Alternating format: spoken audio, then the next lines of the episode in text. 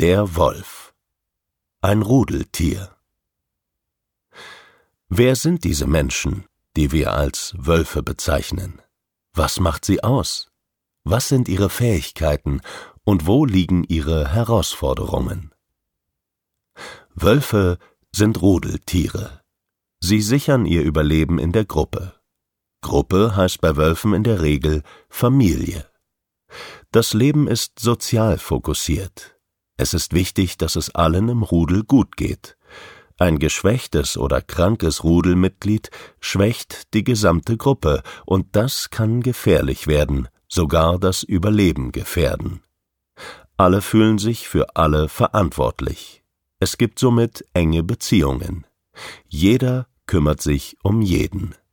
Sind die Leitwölfe, oftmals Vater und Mutter, unterwegs, führen derweil die nächst ranghöchsten Tiere, oft die ältesten Geschwister, das Rudel an. Sie übernehmen in diesen Fällen die Verantwortung und Erziehung der kleineren.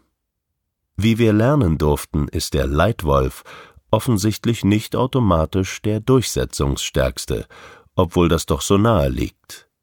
Es ist vielmehr jenes Tier, welches die größte Kompetenz in Konfliktlösungsstrategien besitzt. Ein Tier, das in der Lage ist, für einen sozial-emotionalen Ausgleich zu sorgen. Für die Ausgewogenheit in der Gruppe. Diese Aufgabe teilen sich häufig die Wolfseltern. Kooperation ist also eine Kernkompetenz der Rudelführung. Das Wertesystem der Wölfe ist demnach ein recht horizontales. Es orientiert sich am Prinzip der Augenhöhe. Alle Gruppenmitglieder sind wichtig, die Alten und die Jungen, Männlein wie Weiblein, Gesunde wie Kranke. Dennoch gibt es eine, wenn auch flache, Hierarchie.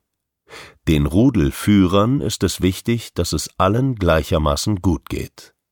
Wenn es ein Familiensystem ist, dann wollen die Eltern natürlich auch, dass die Nachkommen ein gesundes Ego bilden und gleichermaßen gruppentauglich werden.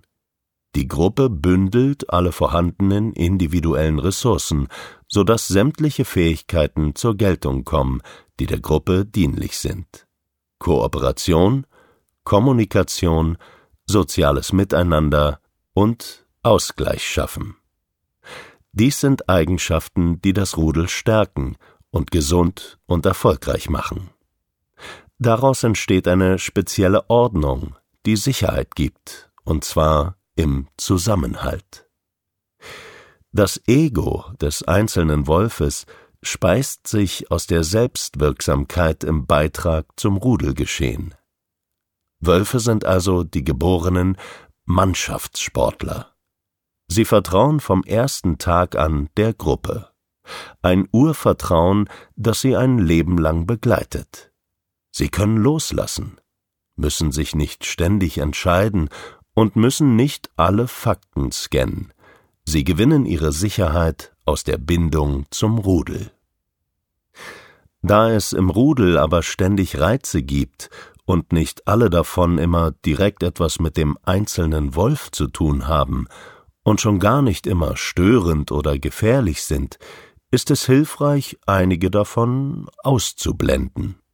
Wenn jedes Spiel der Geschwister, bei welchem gerauft und geknurrt wird, direkt als möglicher ernster Kampf registriert wird, dann kommt man vermutlich überhaupt nicht zur Ruhe.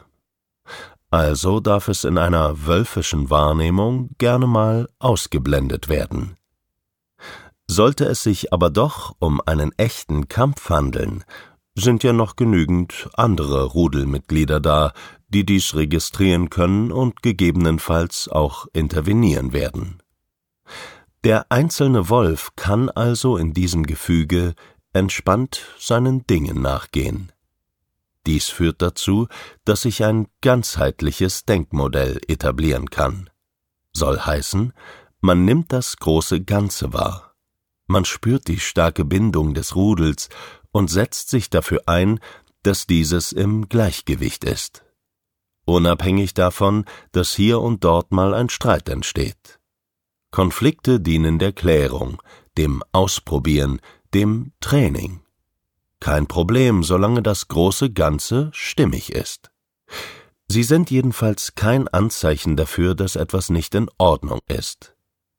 Somit fällt es den Wölfen offensichtlich nicht so schwer, die positiven Aspekte des Zusammenlebens wahrzunehmen und zu würdigen, da dürfen auch mal Dinge nicht ganz rund laufen.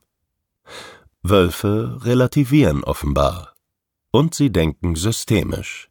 Immer. Oder anders ausgedrückt, sie sind ganzheitlich.